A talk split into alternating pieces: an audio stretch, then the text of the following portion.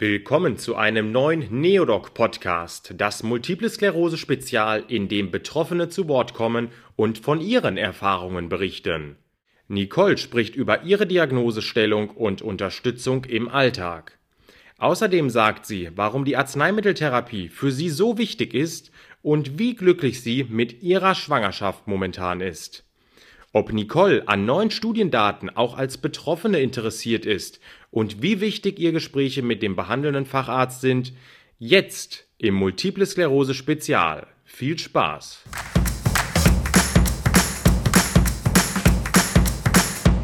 Nicole, die Diagnose wurde bei dir im Alter von 23 Jahren gestellt. Ein junges Alter, in dem wir alle große Pläne haben und viele diese Pläne so schnell es geht umsetzen möchten. Was veränderte sich für dich nach der Diagnosestellung? Sehr viel.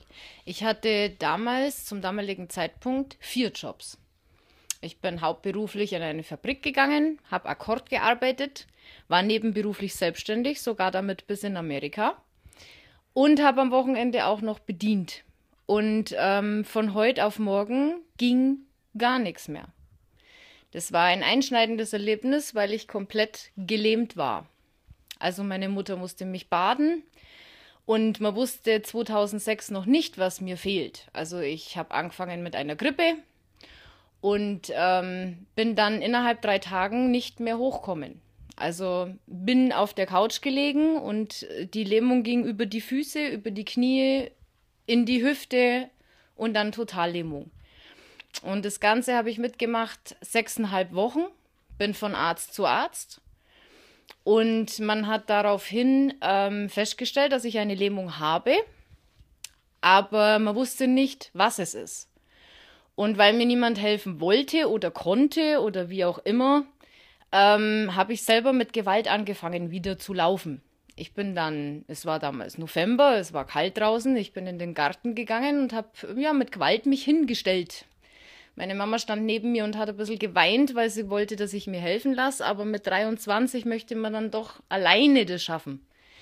Und ich stand am Abend auch wieder mit Schmerzen und so weiter, aber es ging. Und wie gesagt, nach circa sechseinhalb, sieben Wochen bin ich wieder auf Arbeit, habe am Anfang nur sitzende Tätigkeiten gemacht und im Januar 2007 wurde ich dann blind. Und daraufhin hat tatsächlich mein Augenarzt festgestellt, dass ich Multiple Sklerose habe. Also diesen Verdacht darauf hin und ich wurde nach Augsburg ins Krankenhaus gebracht und dort wurde es dann diagnostiziert. Mit äh, ganz viel Cortison habe ich damals über 20 Kilo zugenommen innerhalb ein paar Tagen. Also das war auch nicht lustig. Ähm, ja, hat man natürlich dann damals schon gehabt im Kopf, was passiert, wenn ich eigentlich Kinder möchte. Die Arbeit ist schon schlimm genug, wenn da vieles wegfällt. Aber was passiert, wenn ich mir Kinder wünsche? Ich war damals 23 Jahre jung, also da hat man das schon im Kopf. Und mir wurde da von vornherein, muss ich wirklich sagen, eigentlich die Angst genommen. Es ist möglich und ähm, man kann mit der MS gut leben. Warum ist es so wichtig, dass du deinen Facharzt hast und er dir mit seinem Wissen zur Seite steht? Weil ein Facharzt ist immer auf neuesten Stand weiß immer alles über die neuesten Medikamente, über die Studien dadurch, über die Erfahrungsberichte, über die äh, Nebenwirkungen und so weiter. Und es ist immer wichtig, jemanden zu haben, dem man auch vertraut. Also ich kann jetzt nicht sagen, ich gehe jetzt einmal zu dem Arzt und dann zu dem. Also man sollte schon Vertrauen zu diesem Arzt haben, damit man sich da auch öffnen kann, was man selber für Probleme hat. Damit auch dieser Arzt wieder passend auf einen selber zugeschneidert auch wieder ein Medikament finden kann, das zu einem passt. Informierst du dich denn auch selbstständig über neue Studienergebnisse? Ja, hin und wieder schon übers Internet, auch über einen Arzt, wenn man dann ähm, Termine hat, ganz klar, was wieder Neues kommt oder ob es etwas anderes gibt, was möglich ist. Ja, doch, immer wieder mal. Wo konntest du Informationen über die MS-Therapie in Verbindung mit der Schwangerschaft bisher finden? In Verbindung mit der Schwangerschaft, muss ich ganz ehrlich gestehen, hatte ich die, meine Neurologin, die mich da wirklich gut beraten hat. Durch die Frau Dr. habe ich dann ehrlich gesagt mich weiter informiert. Auch ähm, durch Betroffene, weil ich hatte einmal eine Zeit lang diese Therapie. Ähm, da liegt man ja dran und kriegt seine Infusion. Und auch da trifft man mal eine Frau, die eben auch schon ein Kind bekommen hat, die MS hat. Weil durch die zwei Stunden, die man dort wartet und die Infusion bekommt, äh, kann man sich doch mit vielen Leuten auch mal unterhalten. Wie wichtig ist es dir neben diesen Unterhaltungen, dass man auch Informationen von dem Arzt mit an die Hand bekommt? Ah, das finde ich eigentlich sehr wichtig, weil es gibt viele Menschen, die darüber wenig bis gar nicht sprechen möchten und dann ist es doch wichtig, dass man sich selbstständig informieren kann. Dass es möglich ist, dass man zum Arzt, wenn man dieses Vertrauen findet, sagen kann, ich möchte mich trotzdem irgendwie informieren oder es liegt jetzt doch mal eine Broschüre aus. Ich bin neugierig und schaue selber mal rein. Das finde ich schon wichtig. Was ist dir grundsätzlich bei deiner Arzneimitteltherapie wichtig? Ähm, bei meiner, äh, ja, muss ganz ehrlich sagen, ähm, hauptsächlich natürlich, wie es einem selber geht. Das ist natürlich klar, weil einen betrifft es ja selber am meisten. Ähm, was mir da wichtig ist, ist natürlich auch, dass man da immer irgendwo, ja, immer wieder informiert wird, ähm, welche Nebenwirkungen entstehen. Oder was tut dieses Medikament auf längere Zeit mit mir? Wie lange kann ich es nehmen? Kann ich es immer nehmen? Oder welche Einschränkungen gibt es dadurch? Oder wo gibt es Wechselwirkungen? Das ist natürlich schon wichtig zu wissen. War dir damals schon klar, dass du Kinder haben möchtest? Und was hat sich vielleicht auch in deiner Kinderwunschplanung geändert? Ja, also mir war immer klar, dass ich Kinder möchte. Ich bin ein sehr, sehr kinderlieber Mensch, habe schon selber, wo ich klein war, Baby gesittet. Und ähm, als ich älter wurde, also Kinder ziehe ich an wie ein Magnet, egal wo ich bin. Ähm, die mögen mich auch gerne und es war schon immer klar, ich möchte welche haben. Und ähm, ja, man hat als äh, MS-Patientin wirklich auch etwas Angst, ja, ob man, ähm, ja, ich sage jetzt das mit voller Absicht, vollwertig Frau ist. Weil man hat Angst, ob man schwanger werden kann. Man hat Angst, ob dieses Baby dann auch gesund ist. Und man hat auch ein bisschen Angst vorm Stillen, dass man es irgendwie weitergeben könnte oder wie auch immer wenn ein Kind spürt, dass es willkommen ist, dann kommt's. Und es kommt sowieso zu seiner Zeit. Das Einzige, was wir als MS-Patientinnen machen müssen, die Medikamente absetzen, mit dem Arzt besprechen und dann kann man leben wie ganz normal auch, wie jeder andere Mensch auch. Warum ist es denn genau so wichtig, mit dem Gynäkologen oder vielleicht auch Neurologen diese Themen zu besprechen? Ähm, naja, es geht um einen auch selber, wie viel ähm, Zeitraum möglich ist, etwas abzusetzen. Also bin ich jetzt eine MS-Patientin, die im Jahr drei oder fünf Schübe hat, muss ich natürlich mit meinem Arzt besprechen, inwieweit kann ich das umsetzen? Wie lange kann ich mein Medikament absetzen? Ähm, und vor allem, wenn man es abgesetzt hat, wie lange hält man es aus? Also bei uns hat es auch wirklich fast zwei Jahre gedauert, bis es dann geklappt hat. Das ist einfach so, es dauert ein bisschen. Aber es kommt wieder auf die Sichtweise drauf an. Andere sagen, oder das ist zu lange. Andere rum, so wie ich es sehe, ich sehe, ich habe eine andere Sichtweise. Ich denke mir dann einfach, okay, diese Medikamente, die meinem Kind hätten schaden können, sind definitiv weg. Und ähm, das ist das Schöne. Und man weiß, okay, man freut sich auf etwas. Das heißt, man muss auch keine Angst haben, das einmal abzusetzen, sondern es sind ja diese Glücksgefühle da, wenn man etwas plant. Wichtig ist da auch ein guter Partner dazu. Warum ist es so wichtig, das Thema Familienplanung offen in einer Beziehung zu besprechen? Weil man sich selbst durch diese Krankheit einschränkt. Und das soll man nicht.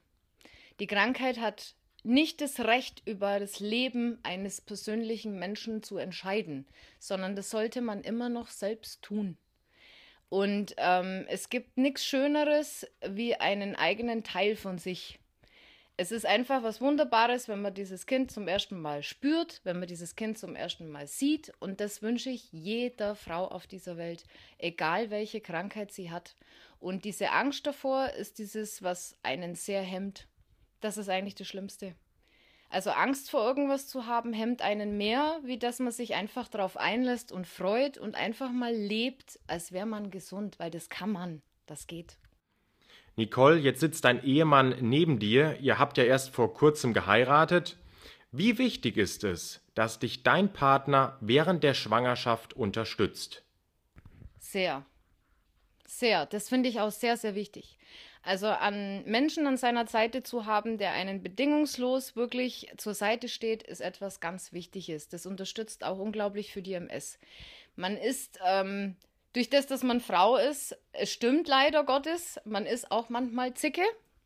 Und durch die Schwangerschaft kommen auch die Hormone und die machen einen auch manchmal sehr zickig und der Mann muss da doch einiges aushalten. Aber wenn man wirklich jemanden hat, der wo zu 100 Prozent hinter einen steht, das finde ich sehr wichtig. Und vor allem, der sich genauso auf das Baby freut, wie die Frau selbst auch. Also das sollte schon gegeben sein. Wie können sich unsere Hörerinnen und Hörer deine Hobbys vorstellen? Musstest du deine Freizeitaktivitäten seit der Diagnose MS umstellen und vielleicht auch in Bezug jetzt auf die Schwangerschaft? Ähm, Hobbys, muss ich gestehen, hatte ich immer. Hm, lesen. Ich beschäftige mich sehr gern mit sehr vielem. Ich bin wissbegierig. Ähm, ich lese, ich äh, informiere mich über Internet viel und so weiter. Und ähm, ja, meine Hobbys sind Hunde. Also ich habe selber zwei. Und ähm, ja, rausgehen, frische Luft und äh, ja, Natur, Sonne und so weiter tanken, das ist ganz wichtig. Ähm, umstellen durch die MS musste ich mich eigentlich nur in puncto Schwimmen und Laufen. Ähm, ich kann jetzt nicht an Marathon laufen oder Bergsteigen. Das geht nicht mehr. Also dazu benötige ich dann schon eine unterstützende Hilfe, also einen Gehstock. Aber das ist etwas, an das kann man sich gewöhnen. Und beim Schwimmen ist es so, weil es meine linke Seite immer nach unten zieht, gehe ich unter. Ja, also es ist wirklich wie bei einem dreijährigen Kind, man geht unter. Und da man als Erwachsener nicht unbedingt mit Schwimmflügel rumschwimmen will, nimmt man dann ein Brett. Und ich muss ganz ehrlich sagen, das ist etwas, ähm, am Anfang findet man das, da denkt man, oh Gott, ich möchte am liebsten gar nirgends mehr hin. Das ist aber auch wieder unbegründet, denn egal wie oft ich schwimmen war, auch mit meinem Brett, es hat mich nie jemand ausgelacht Ganz im Gegenteil, es kommen auch mal Familienväter oder Mütter zu mir, die mich darum bitten, ob sie das Brett sich vielleicht mal leihen könnten für ihr Kind. Und es ist eigentlich ganz witzig zu sehen, dass doch die Menschen liebevoll auf einen zugehen. Also es ist nicht immer alles so schlimm, wie man es vielleicht selbst vermutet. Nicole, wenn man dir so zuhört, dann merkt man, du gehst wahnsinnig optimistisch mit der Erkrankung um. Was ist dein persönlicher Rat? Was möchtest du Frauen, die sich in derselben Situation befinden, mit auf den Weg geben? Ähm, hm, das ist eine gute Frage und ähm, das ist eigentlich die schwerste Frage. Nämlich so zu sein, wie man selber möchte. Ohne auf andere Rücksicht zu nehmen aus Schamgefühl oder sogar weil man denkt, jemandem etwas schuldig zu sein, sondern einfach so zu leben, wie man es möchte. Das ist das Aller, Allerwichtigste, was ich eigentlich nicht nur Kranken, sondern jedem rate. Das, was ich im Herzen habe, soll nach außen. Und natürlich so, dass ich niemandem damit Schaden zufüge, das ist ja natürlich oberste Priorität. Aber vor allem, wenn Menschen mich verletzen, auch wenn es sogar mal die eigene Familie ist, dann müssen die mal ein bisschen hinten anstehen oder dann muss ich bestimmte Sachen oder Freunde abschaffen. Das ist leider so. Dinge, die mir nicht gut tun, weg. Klingt blöd, ist aber so. Und das muss man lernen. Welche Träume habt ihr zwei denn jetzt noch für eure Zukunft? Naja, wir hoffen, dass es nicht nur bei diesem einen Kind bleibt, weil wir wissen schon, dass es ein Junge wird. Wir möchten ja auch mal noch eine kleine Prinzessin dazu. Und ähm, ja, also mein größter Traum, meinen Ehemann im Arm zu halten, den habe ich mir schon erfüllt. Und ähm, ein Baby dazu, das ist natürlich das i-Tüpfelchen schlechthin. Und äh, ja, Träume, natürlich, dass es äh, gesundheitlich so bleibt, wie es gerade momentan ist. Toi, toi, toi. Ähm, dass es immer irgendwo etwas im Leben zu lachen gibt und ja, mein Traum wäre, dass alle um mich herum, die ich liebe und die mir nahe stehen, um mich herum natürlich gesund bleiben. Das ist mir immer am wichtigsten, weil, naja, viele bestimmte Sachen eben nicht so wegstecken. Nicole, vielen Dank für das Gespräch. Ich wünsche dir und deiner Familie alles Gute für die Zukunft. Bedanke mich bei euch auch dafür, dass ihr eingeschaltet habt. Bis zum nächsten Mal beim Multiple Sklerose Spezialpodcast.